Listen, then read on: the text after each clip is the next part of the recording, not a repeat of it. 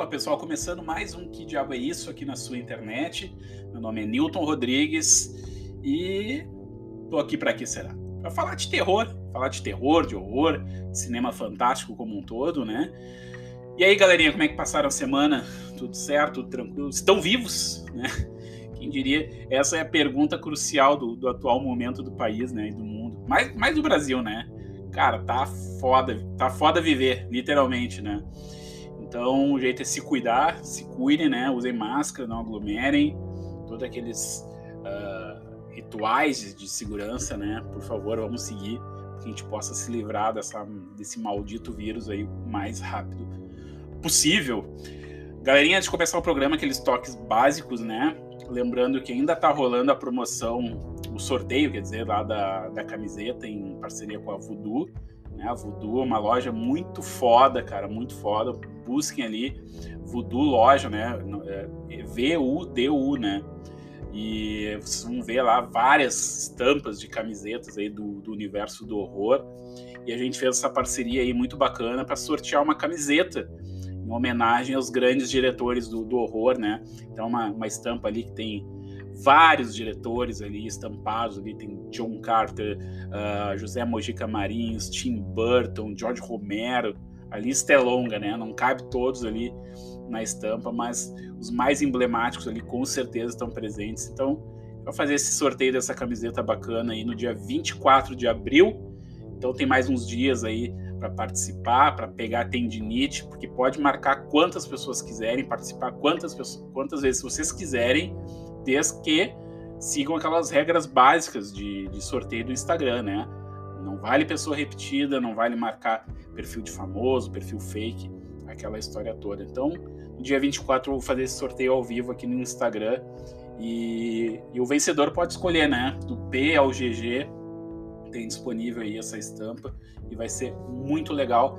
Não deixem de participar. Galera, esse programa tá muito especial porque deu uma coincidência muito bacana, assim, que é. Não deixa de ser uma, uma sequência do programa anterior, né? Do programa anterior e de um outro programa que eu fiz. Deixa eu ver, acho que uns quatro, cinco. Foi? É, uns quatro programas atrás aí que foi sobre o hereditário, né? As curiosidades e bizarrices do hereditário. E foi totalmente sem querer, assim. Agora a gente vai falar sobre o Midsommar, né? Que também é do Ari Aster. E o que eu quero dizer com isso, né? Que é uma sequência natural do Homem de Palha, que foi o programa anterior, porque não deixa de ser o Midsommar uma grande homenagem ao Homem de Palha, né? A, a essa pedra fundamental do folk horror, né? Tem muita gente que, que tem uma birra assim com o Midsommar justamente por ser uma, uma grande homenagem, né? Ao, ao Homem de Palha e, e o Ari Aster nunca escondeu isso, né? É uma grande influência para ele e para a estética do filme, para o clima do filme. Então é interessante agora, se vocês escutarem esse programa e não escutaram o anterior, escutem o do Homem de Palha também para fazer essa comparação, porque é muito legal perceber o quanto esses dois filmes aí separados por quase 50 anos, talvez, eles continuam ainda dentro das suas belezas, assim, uh, cativando, né, e impressionando plateias do mundo todo. Então, o Homem de Palha, ele tem o seu lugar reservado na história, né, com certeza, mas o Midsommar, ele vem aí para dar uma, uma recalchutada, uma levantada na bola do folk horror, né, que estava pouco desaparecido, digamos assim, né? Até 2015 ali, quando chegou a bruxa, então deu uma, uma leve revitalizada nesse subgênero. E então vamos falar hoje sobre o Midsommar, né? Esse filme fantástico, assim, né? Eu sou suspeito para falar. Eu tô ainda, eu sou do time Ari Aster, né? Porque é impressionante, cara. Eu posto aqui algo sobre o filme, sobre o Ari Aster, sobre o Hereditário mesmo, e é muito divisivo, né?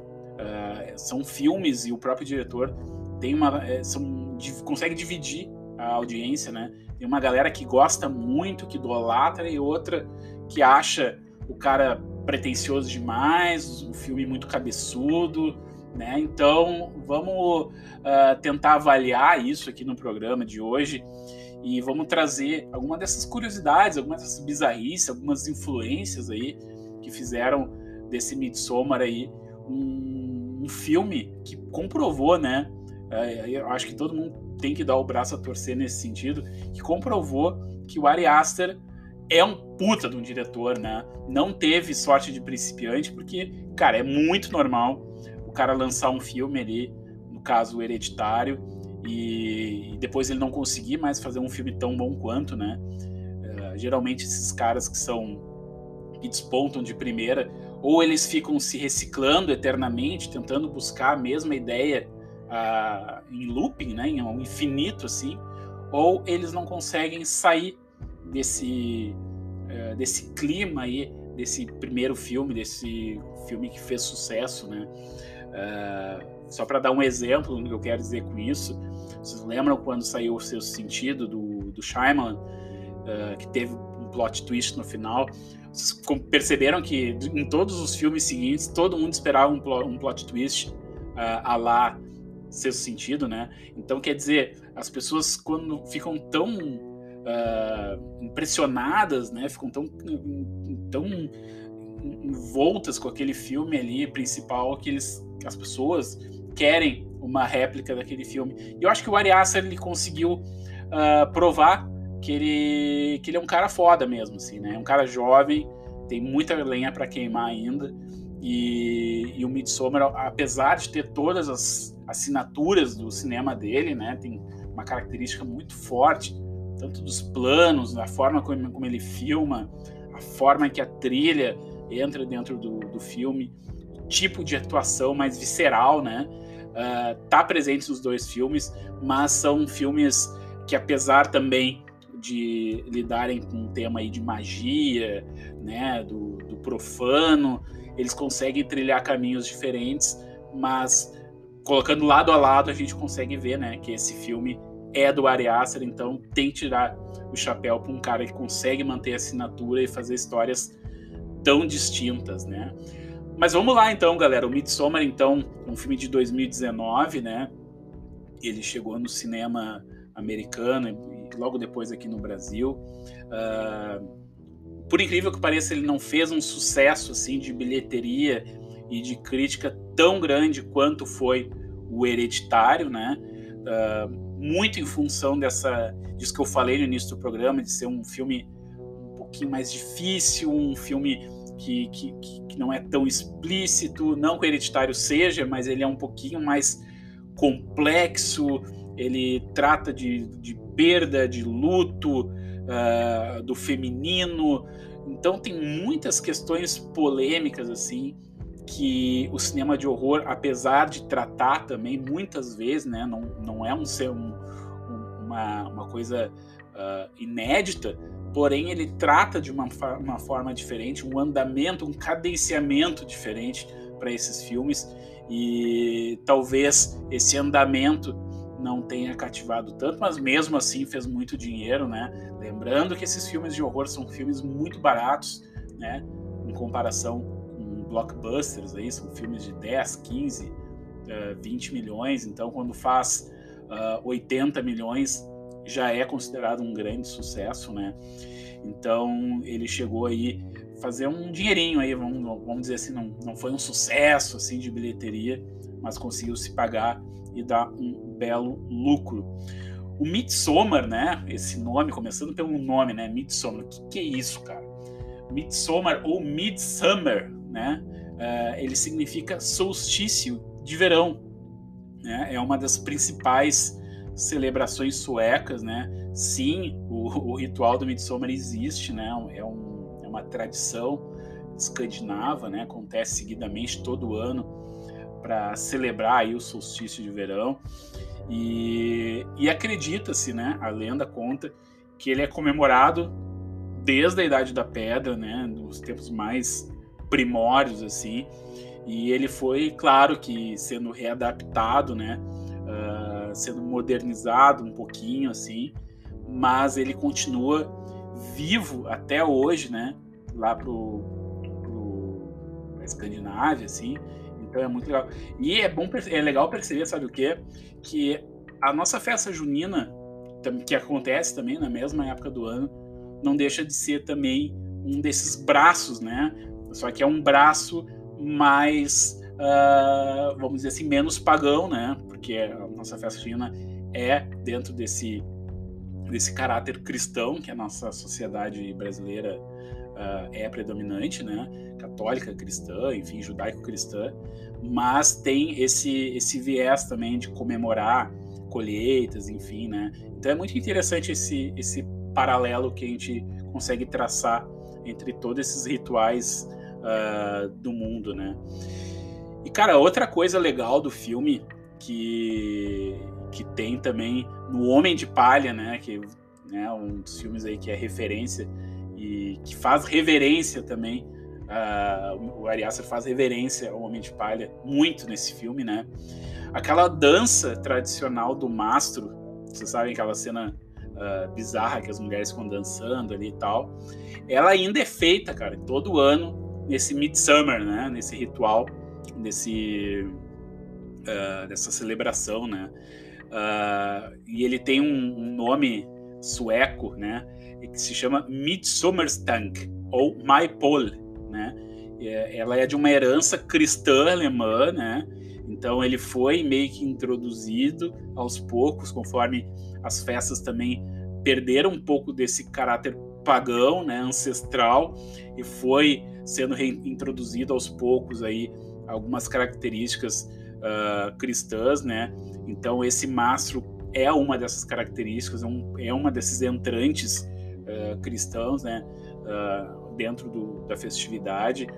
Então essa, dança é serve para comemorar aí com as aldeias todas reunidas e dançando ao redor do Maipol, né? Então tem no filme, tem no Homem de Palha, mas, né, uh, faz parte aí dessas heranças que, que o cristianismo também uh, né, levou para esses povos europeus, né?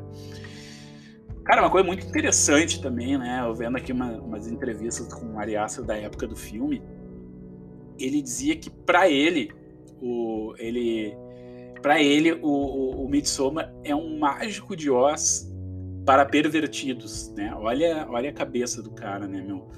Uh, por que, que o cara falou isso? Porque para ele, ambas histórias, né, é, representam ali alguns problemas tempestuosos dos, dos, dos, protagonistas ali, envolve bruxaria, envolve plantas alucinógenas, né? E inclusive ele fez uma, uma referência ao Mágico de Oz no filme, né? Uh, lá que aquele lugar onde acontecem as festividades, que é a Harga, né? Ela é coberta de, de flores amarelas. O caminho que leva até a Harga é coberta de flores amarelas que é uma referência à trilha de tijolos amarelos do Mágico de Oz. Então, tanto nos dois, né, tanto no Midsommar quanto no Mágico de Oz, é um caminho que leva até a psicodelia, até a, a, a, um outro mundo aí, né, um outro, uma outra forma de percepção, de perceber o mundo. Então é interessante perceber que, que não é coisa da cabeça dele, tem um paralelo mesmo, né, inclusive ele colocou no filme, né?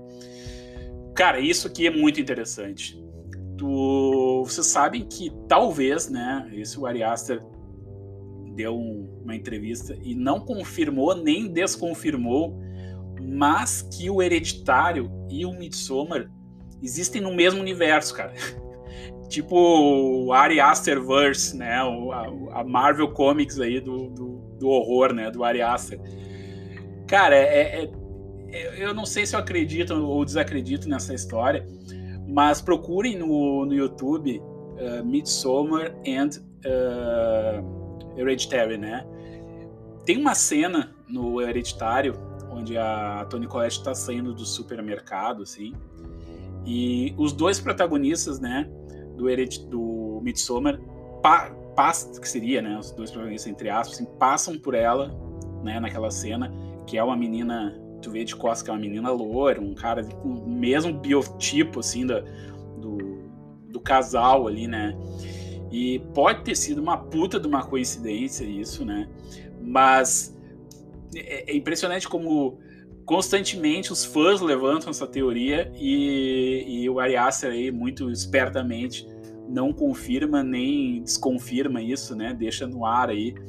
E mas, cara, o legal é que ele tem aí o próximo filme não, né? O próximo filme vai ser com o Joaquim Fênix, né?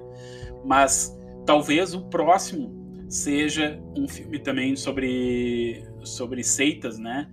Então fecha aí uma trilogia, né? Com o Hereditário, Midsommar e esse terceiro filme com, com a temática de magia, de seita, de paganismo, enfim. Que aí sim, talvez, sei lá, né? Ele pode confirmar que se passe no mesmo universo ou que de alguma forma estão coligados, né, de alguma maneira, vai saber. Mas é interessante assim perceber, cara, dei uma, uma gugada aí nessa nessa parte de Hereditária e Midsommar no mesmo filme, no mesmo universo, que vocês vão se surpreender, cara. Eu acho que que não sei, não acho que talvez não tenha sido algo, uh, digamos assim, sem querer, né? Porque, cara, é muito, eles são, é muito parecido as pessoas que passam atrás ali, né? Seria a coincidência suprema, assim. Então, né? Fica aí a critério do freguês aí, o que, que, ter sido ou não uma coincidência, né? Uma, uma coisa muito curiosa do filme, né? Que é aquela, aquela torta uh, de pentelho, né? Vocês lembram da, daquela torta de pelos pubianos? Que é um feitiço que a, que a menina lá faz um feitiço para cara se apaixonar por ela e tal. Você acredita que esse ritual existe mesmo, cara? Esse, essa, a famosa torta de pentelho existe. Uh, claro, né, de outras formas, assim. Só que ela também foi sendo modificada com, o passar do, do, tempo, né, das eras aí.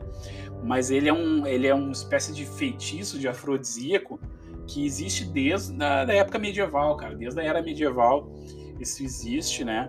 Uh, e até hoje, em países aí da África ou países latinos aqui, as pessoas ainda praticam esse tipo de feitiço para atrair a pessoa amada, né? Então são aqueles típicos feitiços de trago a pessoa amada em cinco dias, né? Aquela história toda, aquelas, essas uh, essas mandingas aí que tem, uh, essas macumbinhas para trazer a pessoa amada. Mas existe, cara, existe por incrível que pareça, aquela bizarra torta existe mesmo no mundo real. Cara, outra bizarrice do filme, essa aqui é assustadora porque eu não conhecia, cara. Eu fui conhecer agora pesquisando para fazer a pauta do programa. Vocês estão ligados, né? Da, estão ligados, né? Da, da do, do, enredo do filme, né? A, a irmã da, da Dani, né? Que é a protagonista do filme, morre no início do filme, né? Uh, enfim, ela uh, morre, se mata, né? E tem uma parte no final do filme, onde tem um ritual, que o rosto dela, da irmã da protagonista, aparece no meio da floresta, cara. É, em formato de. Né, as, as, folhagens das árvores ali meio que se mostram, fazem o rosto dela.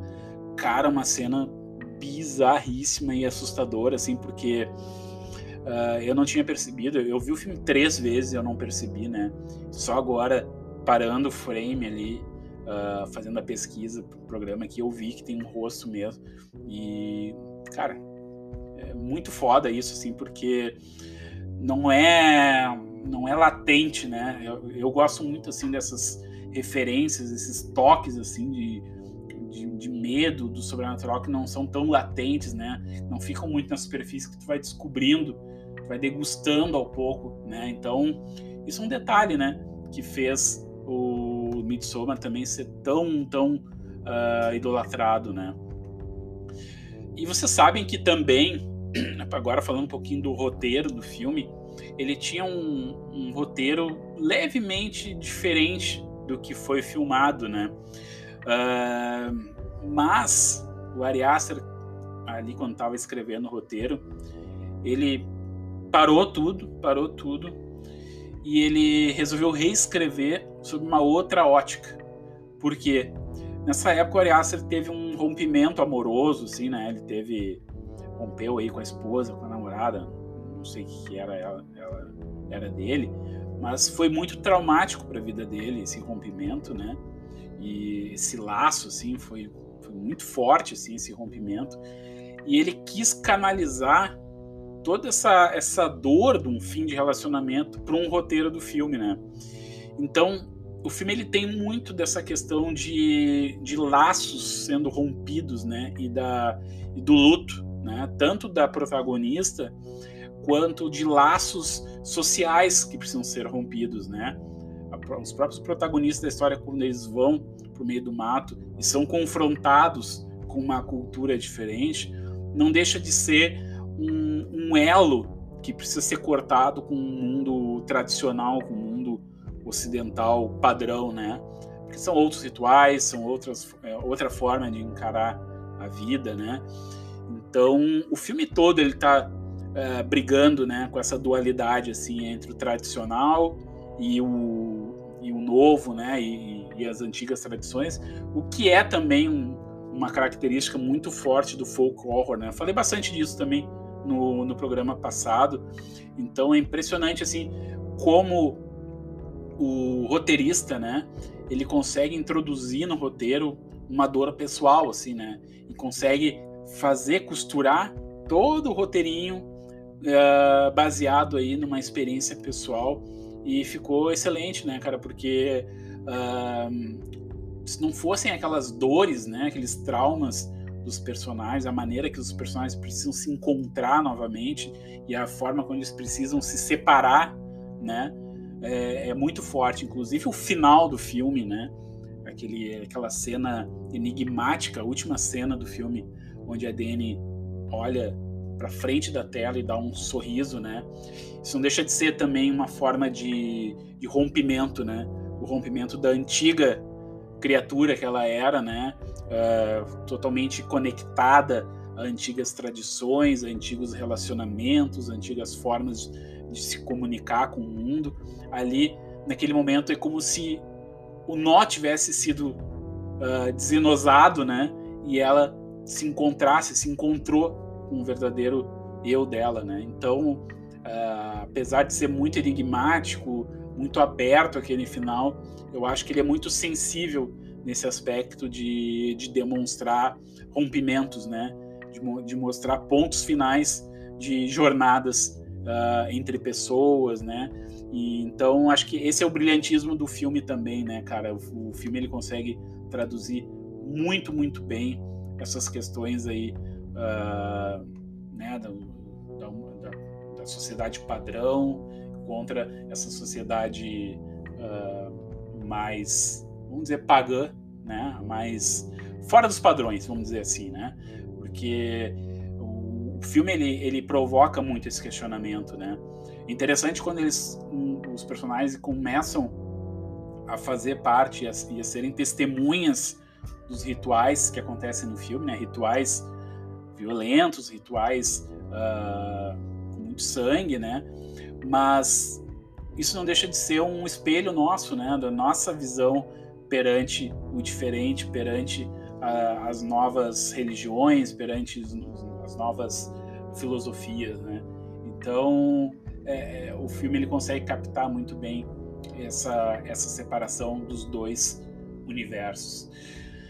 Bueno, galera, era isso, essas, essas, é, essas curiosidades aqui do Midsommar, né? Um filme que continua cativando. Acho que esse é um daqueles filmes que vai passar o ano, vai passar os anos assim, né? E a gente vai continuar falando porque aqui o que diabo é isso é uma prova viva disso, né, cara? É, falo sobre Midsommar, falo sobre Hereditário, sobre Ari Aster, é uma chuva de opiniões contraditórias assim. E, e, eu acho que isso que é legal, né, cara? É ter diretores que consigam quebrar assim o o andamento comum das coisas, né? Se o que, que seria do mundo se todo mundo fizesse filme igual, né? Filme direitinho, filme uh, bem arrumadinho, né? Não, tem que ter algo realmente que uh, sacuda aí as estruturas e, e provoque questionamentos e debates sadios aí, né, galera? Então é isso, galera. Até semana que vem, então. Não esqueçam de participar, né, do sorteio lá em parceria com a Voodoo dia 24, então corre, participa que nem um doido. Dia 24 faz esse sorteio aí ao vivo aqui no Insta. Beleza, galera? Fiquem bem, até semana que vem. Ótimos filmes e boas leituras. Tchau, tchau.